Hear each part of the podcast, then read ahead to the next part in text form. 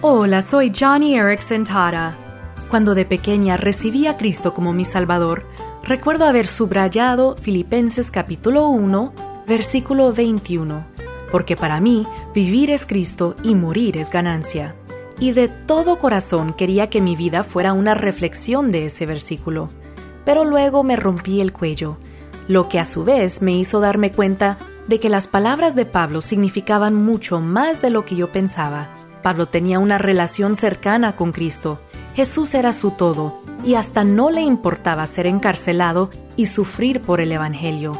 Antes de mi accidente, mi relación con Cristo era como de conocidos, pero ahora que he experimentado el sufrimiento, conozco más a Jesús y vivo para Jesús.